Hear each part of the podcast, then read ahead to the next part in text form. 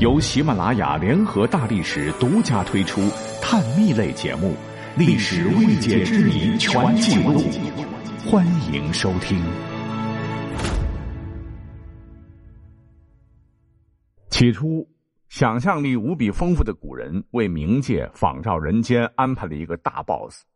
很多小伙伴以为冥界的大老板最初就是阎罗王啊。有句古话说嘛：“阎王让你三经死，谁敢留人道五经？”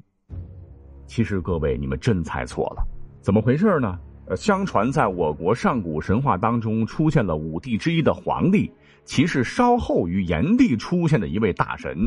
传说他也是一位掌管天地中央的天帝。其余的东西南北四方也各有一个天帝在主管，比如东方的天帝乃是创造八卦的伏羲，南方的天帝为炎帝，西方的天帝叫少昊，北方的天帝叫颛顼。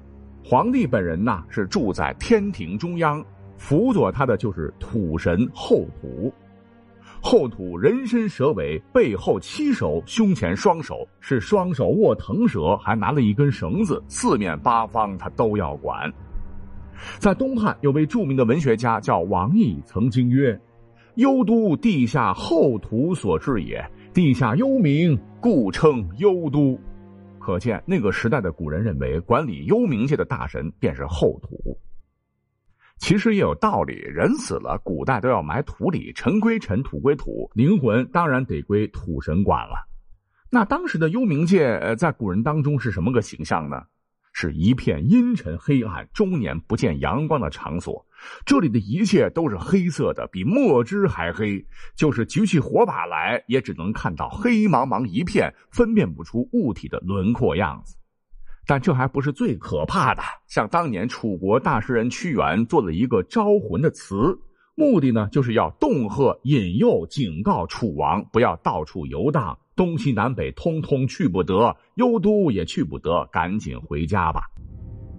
整篇招魂词情感丰富哈，大概意思是说，人死以后灵魂可以飘往天上、地下、四面八方，黑暗无边的幽都那是唯一的去处。除了暗无天日之外，竟然还盘踞着一种叫做吐蕃的怪物，人身蛇尾，背后七手，胸前双手。他不光手多，眼睛也多，是三目九尾，脚尖爪利，庞然大物，爪上常年鲜血淋漓。其实这吐蕃大家应该猜出来了哈，就是后土。您瞧这古人的想象哈，掌管幽冥一界的，完全就是个凶残的巨魔怪兽格拉斯。那等到了后来呢，古人就觉得，哎呀，以上这些说法太抽象，太混乱了。人死之后去的世界太恐怖了，能不能规范一些、正能量一些、光明一点呢？再者说了，管理那个世界的到底是个啥人物呢？是人是兽是神还是仙呢？哈，这么多年过去了，也没有人能够说清楚。那群众的呼声这么高，大概是在西汉时期，冥界就开始有了变化，哈，变成了以泰山为阴魂聚集地的这种说法。很多小伙伴是去过泰山的哈，钟灵毓秀，一览众山小。你们有没有好奇过，为什么这么好的泰山就变成了亡人国呢？为什么不选黄山、衡山这些名山呢？原来是历史上秦灭六国之后一统天下，虽然秦朝的发源地是在大西北，可秦朝非常需要齐鲁文化，而当年齐鲁人民有共同祭祀泰山的信仰，所谓山不在高，有仙则灵啊。所以，千古一帝秦始皇便效法古代的圣贤，从咸阳千里迢迢的领着一帮子人来到山东境内，是泰山封禅。封禅现在是一个词儿啊，可是，在古代是两个不同的仪式。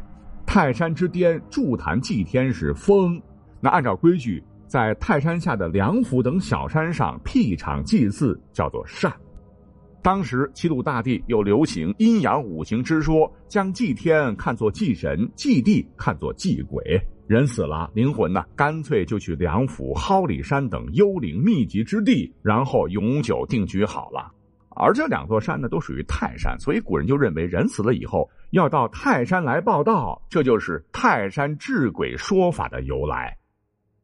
那既然都是泰山移民，那么管理大家的重任呢，就落到了泰山之神泰山府君的肩上了。他可以说是古代已知的最早的鬼王。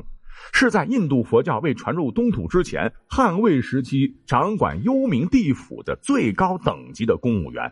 而他老人家比起之前这个后土管辖的幽都，啥也看不见，漆黑一片，恐怖异常不同。泰山是可以看得见、摸得着，风景优美，更像是人间的翻版的一种形象吧，是更具有人情味儿。再比方说，神仙在选择冥界公务员的时候呢，也有着自己的一套人性化的标准啊，就是一定要忠厚老实的才行。而且为了提高办事效率，还专门设立的七十二司、三十六狱这样的行政机构，尽量做到赏罚分明。由于历朝历代对泰山都非常尊敬啊，这位泰山府君后来就演变成了泰山之地，道教尊奉为东岳大帝。那据说在唐朝时候呢，就发生了一件非常有趣的故事，说是在唐宪宗元和初年呢，长安街头有个恶少叫李和子，街溜子啊，生性残忍，喜欢虐杀猫狗，然后炖了吃。一天呢，这哥们儿街上溜达，忽然凭空中出现两个紫衣人，说我们是冥界差役，你残杀的猫狗共计四百六十只。在冥界把你告了，你阳寿已尽，速速受罚。一边说着，一边拽着李和子就要往地府赶。李和子看到这个情况，赶紧哀求：“哎呀，放我一条生路吧！你们有啥要求，我都答应。”俩鬼差一琢磨，嗯，看你这么可怜，这样吧，我们帮你走动一下，延长你三年寿命。但是呢，你得在明天中午之前准备四十万钱烧给我们，我们好帮你上下打点。李和子回到家呢，就砸锅卖铁凑齐了四十万，按照约定时间把钱烧了。果然，火光当中隐约看到两个鬼影取钱而去。李和子这才松了一口气儿。可是谁知道三天之后他还是死了。原来人家说的三年是冥界的三年，只相当于人间的三天。看来冥界也有贪污受贿啊。